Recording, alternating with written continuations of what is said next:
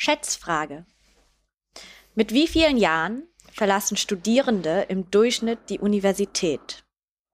Ich hätte gerne Zahlen für Deutschland im Jahr 2020. Ähm, in wie vielen Jahren verlassen? Vier Mit Jahre. Wie vielen? Mit wie vielen? Also wie alt ist man? 26. Ach so, so. Ja, vielleicht. Vier Jahre. Und das heißt, sie kommen dann nie wieder. Nie wieder. Na, es ist tatsächlich das Durchschnittsalter von ErstabsolventInnen. Das sind von allen Abschlüssen. 21. Dann ist jünger, ja. Äh, 23. Ah, Ich glaube, das sind viel mehr Chiller drinnen. Ja, wahrscheinlich. wenn Nee, stressigen 21 ist viel zu ja. jung, Alter. Das ist so das Minimum. Ja, das ist wirklich so zu Auch eine schöne Antwort, aber auf eine andere Frage. Hallo und herzlich willkommen zu einer neuen Folge von Desk Reject, dem PhD-Cast. Mit am Mikro sind diesmal Philipp. Alex. Didi? und das Soffal. Heute sprechen wir über unsere Rechtfertigung gegenüber unseren Eltern. Ach nee, das wollte ich gar nicht sagen. Heute sprechen wir über, was unsere Eltern eigentlich von uns denken. Alex, wie nehmen deine Eltern deine aktuelle Lebenssituation wahr? Bist Ähm. du in ihren Augen noch am Studieren oder übst du schon einen richtigen Beruf aus? Nee, also von meinen Eltern her gibt's halt von der väterlichen Seite das traditionelle so, ja, ist eh eigentlich wenig, wenig Interesse vorhanden. Äh, da geht das Gespräch eher in Richtung Tagespolitik und ob ich seine letzten Nachrichten über irgendwelche Comics gelesen habe. Und bei Mama ist es, die hat, das Einzige, was die sich gemerkt hat, ist, dass ich unterrichte. Und das ist die einzige Frage, die sie mir verlässlich jedes Mal, wenn wir telefonieren, fragen, ist, ähm, ob, wie denn die Lehre war und ob ich noch Spaß habe am Lernen. Aber und jedes Mal, wenn Und ich jedes sage, Mal sage ich nein, ja, jedes, nee, wirklich, jedes Mal sage ich nein, dann fragt sie mich wieso, dann sage ich was Stressiges, dann sagt weil sie aha. Ist. Und dann sage ich ja, wenn sie mich fragt, was ich gemacht habe, sagt sie, ja, ich habe was für die Forschung machen müssen. Und dann fragt sie mich auch ziemlich verlässlich jedes Mal, ah, und was machst du da eigentlich so? und dann sage ich also, ja, keine, ich nicht, irgendwelche Sachen mache ich halt. Also ich habe da, ich, ich gehe da gar nicht mehr auf das Thema ein, ehrlich gesagt. Aber was sagst du konkret? literally das. Oder was? Einfach so, ich war irgendwelche Sachen halt. Ich muss halt, weil was soll ich, ohne Scheiß, was soll ich auf die Achso, du Frage? sagst literally irgendwelche Sachen. Ja, Okay. ich, was soll ich, ich habe gerade, ich habe gerade einen Artikel gelesen. Ich Ja. habe gerade Computercode geschrieben. Hm. Ich habe Rechnersprache. Das sagst du alles nicht? Ne, was das, das, das, be- das ist, das führt zu mehr Fragen, als äh, ich beantworten möchte. Philipp, könnte deine Mama ihren Freundinnen und Freunden erklären, was du machst? Die Frage ist ja auf welcher Ebene. Ich glaube schon, dass sie, also, also ich glaube schon, dass sie weiß, dass ich Doktorat mache. Und sie weiß auch, dass es im, im Bereich Wirtschaft ist. Und ich glaube, sie weiß auch, dass es so um Führungskräfte geht und so Cognition-Denksachen. Wow. Mhm. Bis, bis dahin, glaube ich, ist sie dabei. Ob das jetzt, was das jetzt genau ist, ich meine, das ändert sich ja auch zwischendurch. Mhm. Ähm, ich glaube, da, bis dahin wäre sie mit dabei. Hallo Mama übrigens, hört auch schon mal zu. Wie ist bei dir, Didi? Ja, ich glaube, äh, worauf man sich gut beziehen kann, ist Doktorat, weil das ist einfach in der Gesellschaft so gut verankert. Damit können Leute was anfangen und darauf kommt es dann auch meistens so, ähm, wo meine Eltern, glaube ich, gut anknüpfen können. Sie glauben dann halt eher, okay, das sind, man schreibt jetzt die Monographie, man schreibt irgendwie ein Buch und das habe ich, glaube ich, mal klar gemacht, dass wir halt so Artikel schreiben und dass das halt kein News-Artikel ist, sondern halt für andere Zeitungen eher gedacht. in Standard und nichts steht von dir drinnen. Immer nur im User-Forum. ja, die Enttäuschung ist groß, das ist wahr. Ähm, genau, da, also daran kann man gut anknüpfen. Also und sonst ähm, auch die Lehre, finde ich, das war auch prägnant, genau, weil Alex das gemeint hat. So bei Verwandten auch war dann voll die Überraschung, was du, du stehst da in einem Lehrraum. Und weil das kann man auch, das kann man gut verstehen, irgendwie so angreifbar. du. Alle anderen, okay, aber Für du. das zahlen wir Steuern, damit du in einem, in einem Ja, genau die stehst. Brücke schlage ich nie. Nie auf die Steuern kommen. ähm, Na, ähm, genau, aber weiter in die Tiefe, das ähm, mal selten. Ja. Aber wie hast du das erklärt mit dem Artikel? So ein Artikel. Mhm. Ja, da gibt es andere Zeitungen. Sau teure Zeitung, die keiner kauft. Ja, genau. Da musst du zahlen, dass du da drin publiziert wärst und damit die dann keiner sieht. Und wenn du dein eigenes Ding lesen willst, musst du nur mal 40 Euro ja, zahlen. genau. Wenn ich näher mal auf der Uni bin und die will das Ding lesen, dann muss ich dafür zahlen. Na, aber hat jemand anders von euch das versucht zu erklären, was Nein. eigentlich das Ziel vom Doktorat ist? Also forschungstechnisch.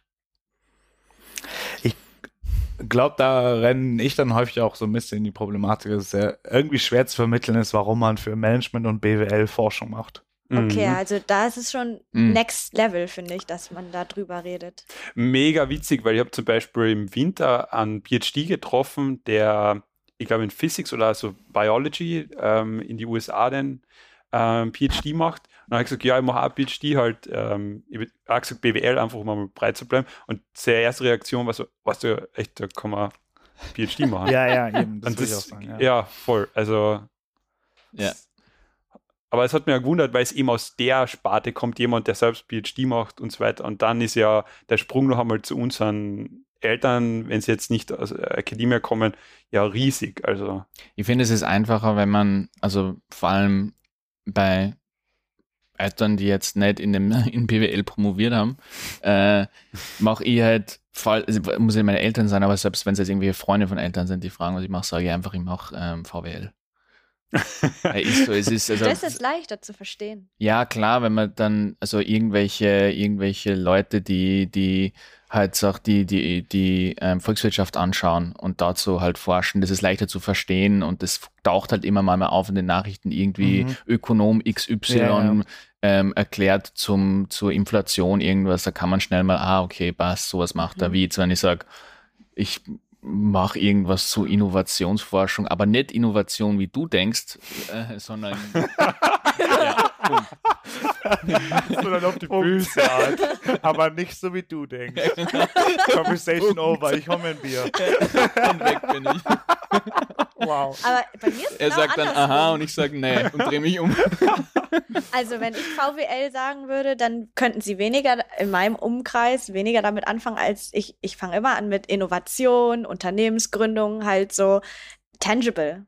ja, aber wenn du Startups reinhaust, dann funktioniert das eh schon, oder? Ja, genau, dann Mhm. haben alle so eine Vorstellung. Und dann geht es aber darum, also ich finde, dann, dann, wenn man jetzt wieder das Fass wieder aufmacht, eine andere Frage wäre, was weiß man denn alles als Doktorand der Sozial- und Wirtschaftswissenschaften? Was weiß man alles? Mhm. Du weißt schon, dass die Folge eine halbe Stunde gehen soll. äh, Das heißt, wir müssen Naja. uns füllen, ne? Ja, genau. Also, ich kann jetzt schweigen. Ich glaube, was bei mir einfach auch, also ich erkläre eher so, ich mache einen Doktor der Wirtschaft und dann so, aha, okay, interessant. Und dann gehe ich auf die spezifischen Beispiele ein, die ich mache. Und dann aber kommt so eine Woche später, ja, du machst doch einen Doktor in der Wirtschaft. Kannst du mir noch mal das und das und das Ich brauche erklären? eine Versicherung. Ja, so ungefähr. Ich brauche neue Eltern, Alter. Warum sind eure so interessiert an dem, was ihr macht? Nein, das war jetzt was Naja, deine fragt doch auch immer.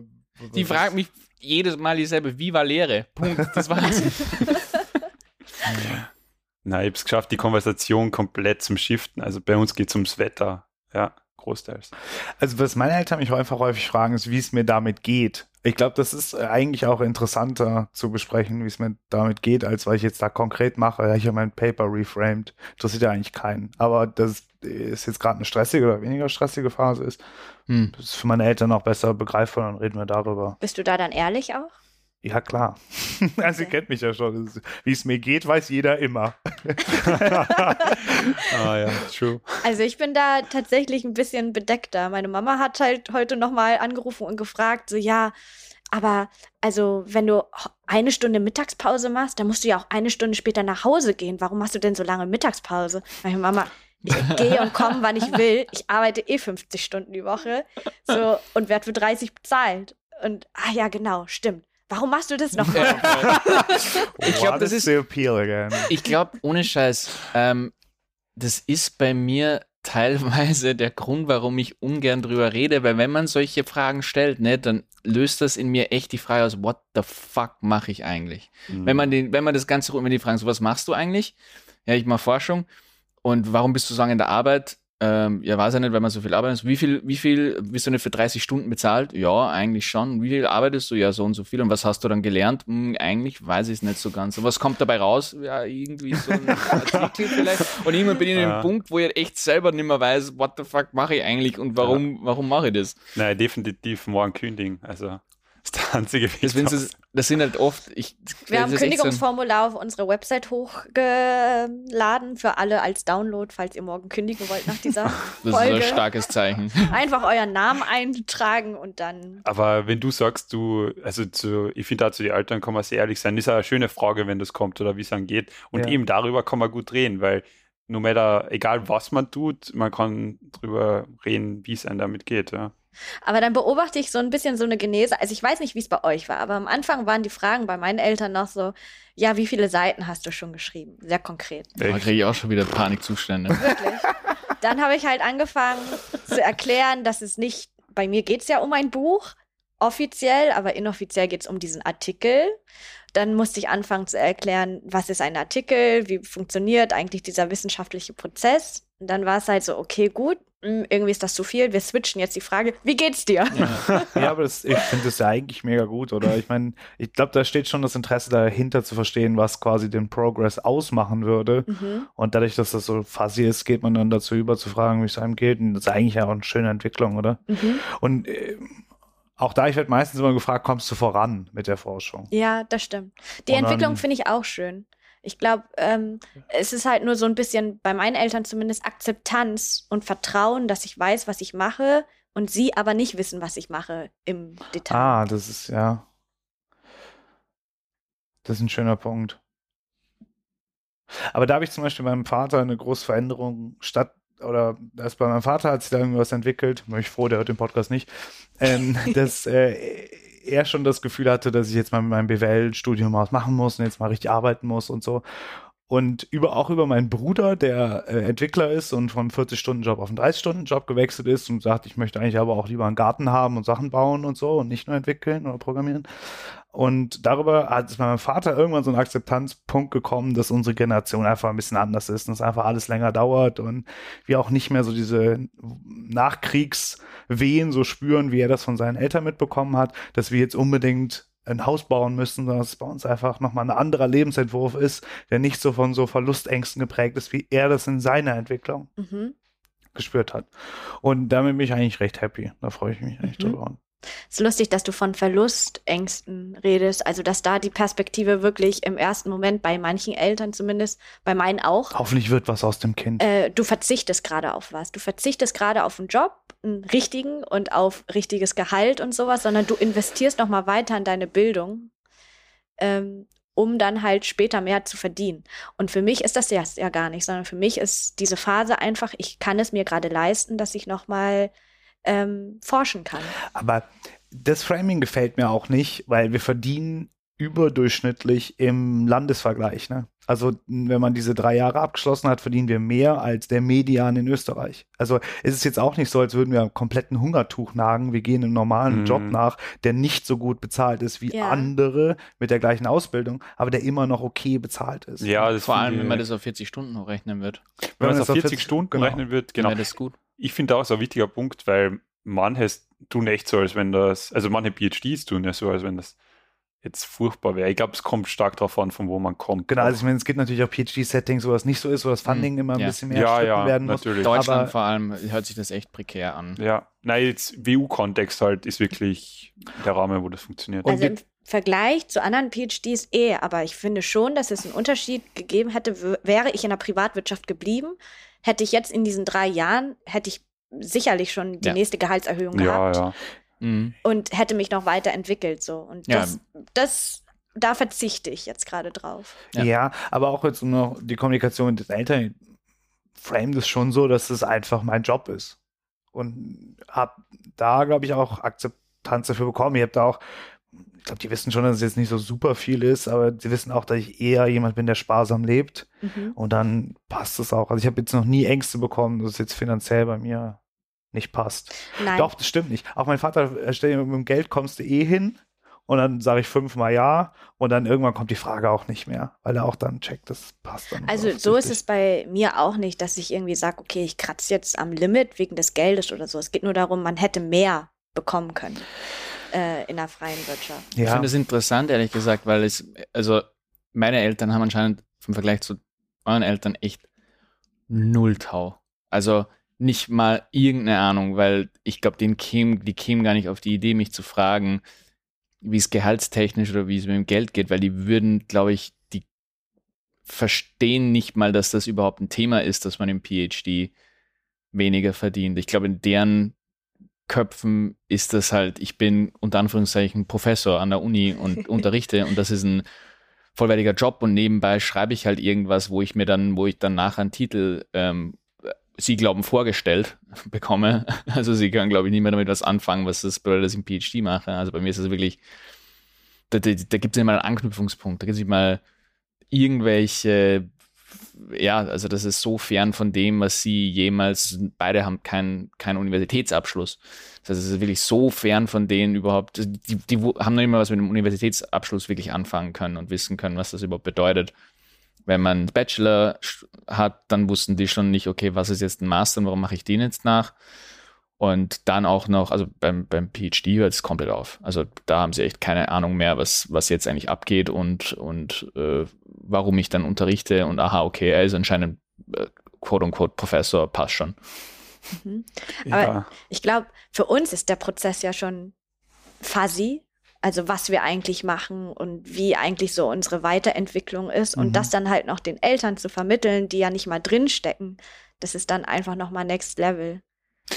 Bei mir ist zum Beispiel eher so wie bei Alex, glaube ich auch, ähm, und auch aus dem Framing heraus, dass sie das Vertrauen haben, dass ich schon weiß, was ich tue, mhm. um, aber nie, nie so wie du es jetzt formuliert hast mit diesem Verzicht gegenüber einem anderen Job, das wäre bei mir auch nie aufgekommen, glaube ich. Mhm. Also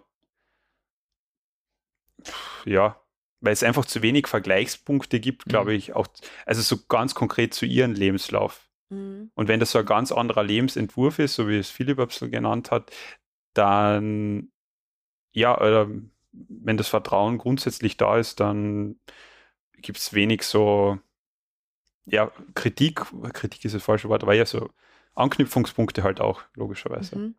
Also ich glaube, am Anfang war mir schon so, dass es sehr eine starke Trennung gibt zwischen Ausbildung oder Bildung und Geld verdienen, Job.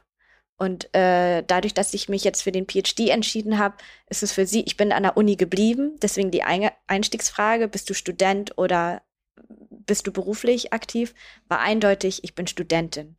Und äh, genau, das hat sich jetzt aber weiterentwickelt, eben in dem Moment, wo er meine Visitenkarte gesehen hat und sich aufgehängt hat, hat mein Papa begriffen, okay, ist auch wirklich ein Beruf. Und dann die gleichen Anknüpfungspunkte mit Lehre, dass man da vorne steht und irgendwie Studierende, aha, okay, dafür kriegst du also dein Geld. Aber ähm, fürs Forschen, dass man dafür auch eigentlich Geld bekommt, äh, das, das war so eine Entwicklung, dass sich mhm. das dahin entwickelt. Ich meine, ich musste das ja auch verstehen, dass das eine Karriereoption ist. Aber ist es nicht häufig auch eher so eine Kommunikationssache mit den Eltern, dass man, also ich erinnere mich dran, Sophie, dass du auch im Podcast schon mal öfter das auch so ein bisschen trennst, dass wir, dass wir bezahlt werden für die Lehre und nicht für die Forschung. Mhm. Und wenn man auch seinen Eltern einfach erzählt, ich krieg Gehalt und das beinhaltet sowohl die Forschung als auch die Lehre, mhm. dann ist das Verständnis doch eigentlich auch sofort da, oder nicht? Ja, mittlerweile ist es eh da. Mhm. Also, dass ich auch fürs Forschen, das ist natürlich auch eine, für eine Gesellschaft eine, einen Sinn hat, dass ich forsche. Andere Folge. Narrativ für mich selbst. Ähm, genau. Ich glaube, mittlerweile ist das eh anerkannt, dass wir alle gelernt haben, also meine ganze Familie gelernt hat, dass es auch ein Karriereweg ist, Akademia. Ähm, der aber damals ganz, ganz weit weg war.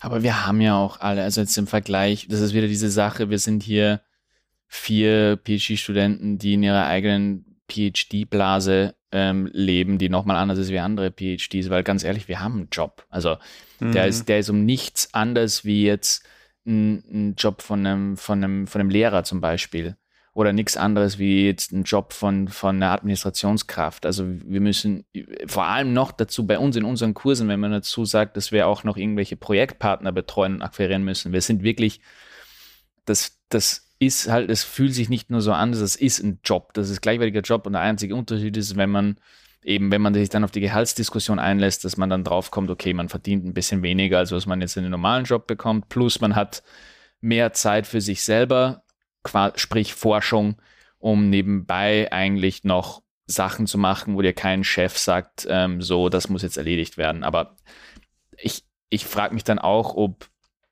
ähm, das bei anderen PhDs, die jetzt in wirklich nur so ein, wen hatten wir da, die Lisa zum Beispiel, Lisa mhm. Kramer, die halt wirklich äh, die drei Jahre Vertrag ähm, an der Akademie der wie höhere Wissenschaften? Akademie der Wissenschaften, genau.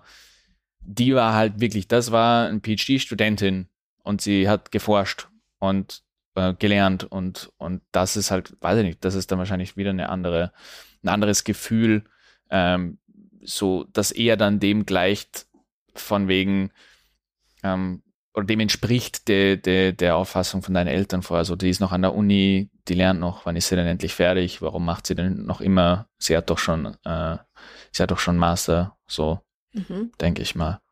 Okay, also was ich bisher so aufgefasst habe, ist, dass ihr euch mit euren Eltern vorwiegend darüber unterhaltet, wie es euch geht und wie es vorangeht. Geht ihr auch auf die inhaltliche Ebene?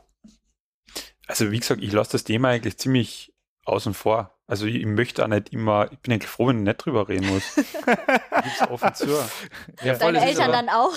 Aber es ist, Ach, der Junge redet nicht drüber. Das ist ja, echt so eine Frage, die ich mir auch aufgeschrieben habe. So, nicht nur die, also bei dir ist es beantwortet, mich interessiert, habt ihr überhaupt noch Lust, mit euren Eltern darüber zu reden? Ja, ich sehe so, wenn jemand interessiert ist, rede ich gern drüber, aber ähm, mein Alter ist nicht interessiert. Na, ähm, aber so quasi, wenn sie was fragen, dann gebe ich ehrliche Antwort. Dann sage ich, ah, so richtig scheiße gerade, interessiert mich überhaupt nicht. Oder jetzt ist gerade geil, Konferenz ähm, mhm. eingereicht und ah, jetzt ist cool, weil jetzt können wir vielleicht dort und da hinfahren, kann ich es präsentieren, darauf freue ich mich, so eine Sachen. Aber dass ich jetzt anfange, über die Inhalte wirklich zu reden, ja, was die dann mal das programmiert und mal da verglichen, mal das Paper gelesen, und mal, boah, gedacht, scheiße, funktioniert wieder nicht. Ähm, weil ist nicht die Community dafür, würde ich jetzt so quasi sagen. Ich rede gern mit meinen Eltern über ganz andere Themen, das ist mhm. was Befreiendes. Und warum sollte wir zum Beispiel reden dann über, die Forschung, das ist was Schönes. Aber, Aber also wissen deine Eltern grob, was deine Thematik ist? Also, weil so wie ich dich kenne, ist zum Beispiel Neugierde mhm. dein, dein Forschungs, eines deiner Forschungsthemen, ist ja schon etwas, das dich sehr interessiert. Ja. Und das ist ja auch außerhalb des PhD-Kontextes dann etwas, das dich ausmacht. Redest du darüber mit deinen Eltern? Ja, ich rede genau über die Sachen, die mich interessieren, abseits davon. So quasi, weil ich nicht möchte, dass nur der PhD mir eigentlich ausmacht, ja. Mhm. Und quasi gerade das, was wir vorher besprochen haben, die Stunden sind ja über dem, was wir an Arbeitsmaß haben, weil es uns interessiert und so. Aber dann war es immer für mich in Person, war es immer wichtig, dass ich auch andere Interessen immer habe, abseits von dem, was der Hauptfokus ist. Und darüber rede ich lieber mit meinen Eltern als ich, ich rede einfach gern zum Beispiel drüber, wie geht es die Verwandten, so die so ganz ja. anderen Gespräche und nicht über, warum ist das jetzt nicht signifikant jetzt Blick oder warum rechnen wir das Modell. Also ich genieße eher diese andere Gesprächs, äh, diese anderen Gesprächssphären. Das finde ich ein, ein, super Punkt, weil ich glaube, das ist, ob es bewusst oder unbewusst ist, ist es bei mir auch der Fall. So, Eltern, wenn ich schon mit meinen Eltern rede, dann soll das auch eine Zeit sein, wo ich mir nicht an was denke, was mir sowieso die ganze Zeit Sorgen mhm. bereitet. Auch, um auch wieder zurückzukommen, was ich vorher gesagt habe, so, ich zum gewissen Grad habe ich dann halt auch Angst vor den Fragen, die, die dann teilweise kommen würden, einfach nur, weil sie sich, weil sie nicht genau wissen, was sie machen und in dem Versuchen, ihnen zu erklären, was ich mache, automatisch kommen mir dann wieder Sorgen auf, von meinem Forschungsprojekt und dann bin ich schon wieder in einer Spirale von ich, ich bin schon wieder drinnen in der, in der Forschung, in meinem Tagesjob, was mir sowieso Stress bedeutet. Äh, ja, bin da auch so, ich brauche ich brauche auch so Sachen wie mit Freunden reden, wie mit, mit, mit Eltern reden. Da muss mein, da muss meine, da hat meine Forschung echt gar keinen Platz. Irgendwie. Das will ich das ist nicht. schon krass, dass wir so extreme Gegenpositionen haben. Ich zum Beispiel, bei mir ist das, Vielleicht sind meine Eltern mittlerweile genervt davon, dass ich das so oft anspreche. Aber ich lerne so viel und ich mache so viele Dinge, von, also auf Konferenzen fahren, auf Summer Schools fahren, zu Workshops reisen dürfen, Vorträge halten können, vor einer Klasse stehen auch, also jetzt nicht nur forschungsbezogen, sondern allgemein dieser Job, das ist so etwas, was ich mir nie hätte vorstellen können. Und ich merke halt, dass sie nicht ganz verstehen, was ich mache und ich will sie unbedingt mitnehmen. Ich will ihnen halt zeigen, so hey, ähm, das mache ich, das ist cool, das habt ihr mir auch ermöglicht, dass ich da hinkomme, so und deswegen will ich halt aktiv darüber reden. Ich glaube, mittlerweile sind sie echt davon genervt, aber hören mir zu, weil sie mich lieb haben. Ähm, aber ja, das ist schon die konträre Gegenposition zu euch eigentlich. Also ist interessant, fand ich jetzt auch wieder einen interessanten Nugget, weil bei dir halt rauskommt, du willst denen halt zeigen, dass das, ähm, dass die dir das ermöglicht haben. Und bei mir ist halt eher so die Einstellung, äh, auch wenn das ziemlich egoistisch klingt, äh, aber kann ich so sagen, ich habe das Gefühl, das habe ich halt, habe ich mir erkämpft entgegen dem, was mir eigentlich aufgrund meiner ähm, meiner Vorzeichen, aufgrund meiner Eltern mir eigentlich statistisch gesehen nicht hätte passieren können. Und ich habe dieses Gefühl nicht so, wow, danke, dass ihr mir das ermöglicht habt, ähm, sondern eher das Gefühl, boah, ich bin so durch vom ganzen Fighten und Kämpfen und Struggle, ähm, ich will jetzt nicht drüber reden. So ist eher so meine, mein Thinking Process, wenn ich mit Eltern in Kontakt komme. Mhm. Bei mir ist so, dass meine Familie, also meine Geschwister noch mehr als meine Eltern, eher so eine erdende Funktion in meinem Leben hatten, haben. Und äh, sehr vorsichtig sind, darin mich abzufeiern. Sag ich mal so. Ich bin einmal, als noch gearbeitet habe, hatte ich so einen, ähm, einen Firmenwagen, einen dicker BMW und kam dann damit angefahren, wollte ihn vor dem Haus parken und bin dann weggeschickt worden, weil, ich, weil das ja nicht sein kann, dass ich da die, den Platz markiere und jetzt auch nicht hier so angeben muss mit der, mit der hässlichen Karre. Und so ähnlich Geil. ist es beim PhD halt auch so. Ich glaube, die sind schon alle irgendwie stolz, aber passen schon auch gut auf, dass, dass ich da jetzt nicht zu hoch fliege und da jetzt den Obermarker raushängen lasse. Äh, und ich muss dann wieder mit meinen Geschwistern über irgendwelche, keine Ahnung, irgendwelche Gemüsefrikadellen streiten oder so, wer jetzt wie viele kriegt. Und man fällt dann wieder ganz schnell in diese eher alten Sachen zurück. Ähm, was mir gut tut, was, was, was wichtig ist. Also äh, auch nochmal eine andere Perspektive, dass es mir eben da nicht darum geht, da irgendwie als geiler Zampano rüberzukommen. Und weil ich auch weiß, dass er nichts tun würde, kriege ich so eine Watschen, dass dann auch schon wieder sich dann auch schon wieder schnell erledigt hat. Ja. Ja, ich würde es bei mir eher vergleichen, ist mir dann eingefallen, als du das gesagt hast, Alex, ähm, vergleichen mit zum Beispiel WhatsApp oder halt ein Smartphone. Keine Ahnung. Ich habe meinen Eltern jetzt vor fünf Jahren, glaube ich, ihr erstes Smartphone gegeben und meine Mama hat noch nie einen Laptop besessen oder noch nie eine E-Mail-Adresse gehabt. Das, das gegeben hat jetzt gemacht. ein bisschen herablassend fast geklingt. So, gegeben, so als eben das Kind gibt den Eltern, also die Eltern geben. Das war jetzt so, ja. Ja, aber dann waren meine Eltern auch sehr viel herablassend zu mir. Sie haben mir auch sehr viel gegeben. also wir sind in unserer Familie einfach herablassend. Na, das war jetzt so, du hast gesagt, ja, jetzt habe ich ihnen das gegeben. So. Ja. Das Smartphone, die ja gen wir haben genau umge ein umgedreht. Smartphone die. eingerichtet. Ja. Und das ist so, die Welt des Internets ist jetzt für die so, wow, krass, okay, cool. Und da wollte ich sie auf jeden Fall mitnehmen. Und das hier, was wir gerade machen, ist für mich auch eine komplette neue Welt. So, ähm, keine Ahnung. Okay, ja, aber gibt es noch eine, Ab gibt's noch eine, eine Abschlussfrage ja. ähm, vielleicht? Weil, wie Nein. Gesagt, Nein? Ihr habt jetzt meine Laune verdorben. Ach Quatsch. Ach komm schon. Ich, das war jetzt richtig. ich bin schon stolz, dass ich eine Intro-Frage hatte. Was ist denn jetzt eine Abschlussfrage? Was war die beste, dann stelle ich die, was war die, die beste Frage, die ihr von euren Eltern bekommen habt im Laufe eures PhDs, am besten zu eurem PhD? Die, was war die, die beste Frage? Das könnt ihr so interpretieren, wie ihr wollt. Dafür muss ich mal besseres Gedächtnis zulegen. Ich interpretiere es als eine Frage, auf die man Banane antworten kann. Okay, okay.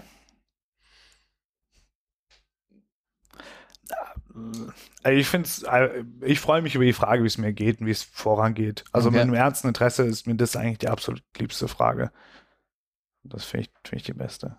Doch, ich glaube, einmal, ich habe meiner Mutter mal einmal, ich weiß nicht, es war sicher nicht auf Nachfrage, ich habe ihr das aufgedrückt, aber wir waren mal, ich habe eine Online-Konferenz bei ihr zu Hause gemacht und ich habe, wir haben uns dann 20 Minuten oder eine halbe Stunde hingesetzt und ich habe ihr die Präsentation auf Deutsch gehalten, wir haben so ein bisschen drüber gesprochen, worum es eigentlich geht. Und sie hat ein paar interessierte Fragen gestellt und das fand ich eine schöne, schöne hm. Sache. Ja. Ich weiß nicht, ich glaube nicht, dass sie das jetzt noch nachkapitulieren könnte, was wir da besprochen haben, aber das war eigentlich ganz nett. Aber muss jetzt auch nicht sein. Also, es ist nicht so wichtig, finde ich, dass meine Eltern jetzt total genau wissen, was ich da eigentlich mache. Meine war, als meine Mama mich gefragt hat, welche Standardausgabe sie denn kaufen muss, damit sie den Artikel lesen können, der mir geschrieben hat. Und dann war der online. Und dann war das halt quasi, hat nur ein Freund von ihr gesagt, dass wir irgendwo auf einem Standardbeitrag vorkommen und dann ist sie rausgelaufen und hat sich dann wow. eine Standardzeitung gekauft und war ganz verwirrt, warum wir da nicht so, eine, so ein Coverartikel haben. Warum wir nicht ein Bild vorne drauf haben. Oh. Oberkörperfrei glaube, bei mir ist auch eher so, dass ich meinen Eltern das alles aufdrücke als das. Also sie fragen mich schon, wie es mir geht und all sowas. Aber mittlerweile drücke ich ihnen mehr auf, als hm. dass sie fragen. Aber ganz ehrlich, stellt euch mal bitte das Horrorszenario andersrum vor. Euer Vater oder eure Mutter ist, äh, ist, ist Distinguished Prof und fragt die ganze Zeit, wie der Boah. Publication Process vorgeht und ob man das Paper nicht doch vielleicht nochmal umframen soll und ob das, das ja eine Community ist, die actually in Decline ist und ob man wirklich in die Community da rein soll und der und der ist sowieso ein Riesenarsch. Also ich glaube, das wäre für mich ja. das viel größere Horrorszenario. Das Horrorszenario wäre, dass äh, mein Vater mir aufdrückt, was er die ganze Zeit auf der Arbeit gemacht hat und welche chemischen Rezepte er jetzt geschrieben hat und äh, auf welcher Konferenz er das vorträgt. Nee, das war, ich finde auch was viel, also es kann mir, du hast irgendwie echt so ein in deinem Feld noch dazu, der sich dann anguckt, was du geschrieben hast, hast, und dann so, also dann hast du Serverprobleme, glaube ich. Ich, ich, ich sehe die Research Gap nicht. Das, ja. hört man, das hört man aber nicht oft, oder? Dass äh, Abkömmlinge den gleichen wissenschaftlichen Weg gehen? Ich glaube, dass, also das fällt sicher nicht, aber dass Leute, dass ja, ja, ja. Kinder von, von Akademikern mhm. wieder Akademiker werden, das habe ich schon ein, zwei Mal halt gehört. Feldwechsel ja, genau. oder wenigstens nicht die gleiche Community. Der Pu, Punish Burana, dessen Eltern sind auch beide Profs, aber in anderen Feldern. Okay. Panisch, Punish. Ich kündige jetzt Ankündigung, Auflösung, Schätzfrage, aber vorher noch das wichtigste Segment der Folge. Genau, äh, es kommt wieder, es kommt diesmal wieder eine Werbung von mir, vorgetragen, frei, nicht vorgelernt, nicht vorgeschrieben, das ist alles improvisiert. Und zwar haben wir die Folge heute gebracht von Depot, dem Ikea für die und den modernen Berufseben der Instagram-Generation. Ihr braucht ein paar Trockenblumen fürs Wohnzimmer, die Mama damals zwischen Brockhausseiten selber gepresst hat. Kein Problem. Für ein halbes Monatsgehalt bekommt ihr ein Bündel Äste und Unkraut aus dem Augarten nebenan. Die Vase dafür fehlt euch dazu? Auch kein Problem. Warum die gesamte Wohnzimmergarnitur bei Ikea holen, wenn ihr zum selben Preis die schicke Designer Malfi-Flasche haben könnt, die zufällig in Pamela Reifs letzter Insta-Story zu sehen war? Du findest leider nicht den Einrichtungsgegenstand, den du suchst, weil wir unseren Shop nicht nach Zimmern, sondern nach im modernen Design ausgedrückten Gemütszuständen anordnen. Scheint, als ob du zu arm wärst, um Stil haben zu dürfen. Aber genug von mir. Dieter, wenn du 5000 Euro gewinnen würdest, welchen Artikel von Depot würdest du dir sofort holen und warum ist es Potpourri? Wenn man es essen kann, oder? Genau. Diese, diese, diese bunten, gut riechenden Zucker, die immer am Klo stehen. Jo, ähm, genau, danke, danke dafür. Und wie immer äh, bekommen unsere treuen Zuhörer mit dem Gutscheincode DeskReject eine Duftkerze zum Preis von zwei bei Depot. Und das war das Werbesegment. Sehr gut. Ich war noch nie in Depot drin, aber ich. Ich möchte jetzt hingehen, ehrlich Bei mir, du genötigt, da einkaufen Nein, es ja, ist einfach Alarm, Alarmglocken läuten schon, wenn Margarita einkaufen war. Und ähm, bei uns im Westbahnhof ist ein Depot. Und ich habe jedes, schon, jedes Mal schon Herzrasen, wenn die mit einer Depot-Tasche nach Hause kommen. Aber du lachst, ich habe mir wirklich mal hier an der WU gibt es so, so Fahne und so, die vor unserem äh, Gebäude wachsen. Da habe ich mir mal ein paar abgeschnitten. Ja, kenne ich auch jemanden. Die sind schön dekorativ ja. und die kosten 20 Euro beim Depot. Ja, wir haben uns Pampas, wir sind rausgefahren zu so einem See draußen in Wien, haben uns Pampasgras geholt, wo du echt für die Menge, die wir hatten, da hätten wir, glaube ich, einen Monat lang von leben können, wenn wir das verkauft hätten bei Depot. Vorm Depot einfach. Ja, so. Ich, genau das habe ich gesagt. So wie wäre es, wenn wir einfach vorm Depot so einen Scheißstand aufmachen und dann einfach trockenes Zeug verkaufen, wenn stinkreich. Ja. Um ein Euro weniger. Das, das nenne ich mal Disruption. Ja. ja. So. Stark. Das so. war mein Rant. Okay. Mit wie vielen Jahren verlässt man im Durchschnitt die Universität? Deutschland 21. 2020. Ich glaube, 23 war schon viel zu niedrig. Es ist tatsächlich 23,6 Jahre. Das sage ich ja, zu niedrig. Und ich hatte die Statistik rausgesucht, weil ich es dann doch ernüchternd finde, dass viele Leute mit 23 Zu lang brauchen. Dann schon einfach wieder weg sind. Da war man doch noch gar nicht da an der Uni gefühlt. Ich war Aber- auch Na gut, ist der Erstabschluss. Wie viel, jetzt bräuchte man Ja, noch die Zahl, wie viele. Leute im Bachelor nach Ja, Master Genau, ich hätte also- gedacht, auf den, eigentlich auf den letzten Abschluss, beziehungsweise 26. D genau, die, also die Zahl ist geschuldet äh, dem Bologna-Prozess, also da, dass man dadurch halt so den. Bachelorabschluss als, ähm, als Erstabschluss als Abschluss wertet. wertet, genau. Und in 2003 zum Beispiel war das Durchschnittsalter noch bei 27,9. Ja, das kehrt sich. Das ist Jetzt das macht sich gut an. Das Ja. sind die gute alte Generation. Zehn Jahre studieren für den Magister. Ja. für den Magister Gucci. Aber danach kannst du noch aufs Klingelschild schreiben. Oh ja, Vorteil das, das ist natürlich der Moment, auf den Ja. fiebert man hin. Vielen Dank fürs Zuhören. Folgt uns auf Instagram, Facebook und Twitter. Wenn euch der Podcast gefällt, abonniert uns auf Apple Podcasts, Spotify, Overcast und überall, wo es Podcasts zu hören gibt. Gebt auch mal eine Bewerbung ab. Zur Hm, Abwechslung. Bewerbung weiß ich nicht. Also Bewertung wäre Bewertung. cool. Ja.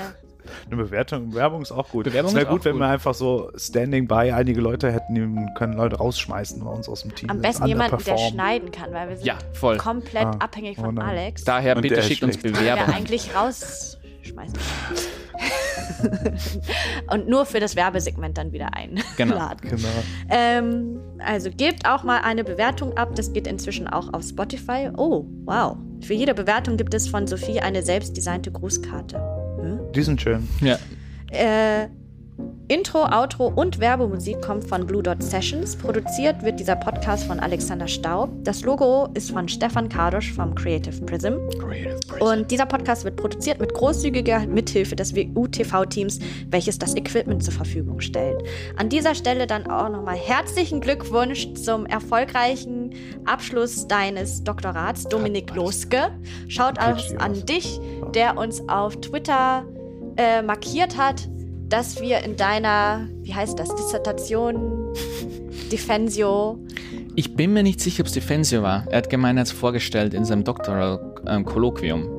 Aber Auf vielleicht habe ich das falsch verstanden. Aber auf jeden Fall hat er uns erwähnt. Das ist sehr Thank lieb. you for the mentioning. Und deswegen senken wir dich jetzt auch mit Mensen. Ich kann nicht mit heute. Gut. Sehr gut. Und das, ist, das sind die besten. Schlussworte für als jedes, als jeden, ich kann auch nicht mehr. Sehr gut, Leute. Schlussworte Okay, von ciao. jedem PhD. Baba. Ich kann nicht mehr. Servus. Ciao, ciao. Ciao. Leute, also keine Ahnung, ob es jetzt eine 1 Ist doch scheißegal. Oder Ich meine, ganz ehrlich, wie viel Geld haben wir hierfür bis jetzt bekommen? Also, ich kann davon eigentlich ganz gut leben. Wär, ganz ehrlich, es würde mich wirklich glücklich machen, Alex. Okay, wenn du davon leben passt. könntest.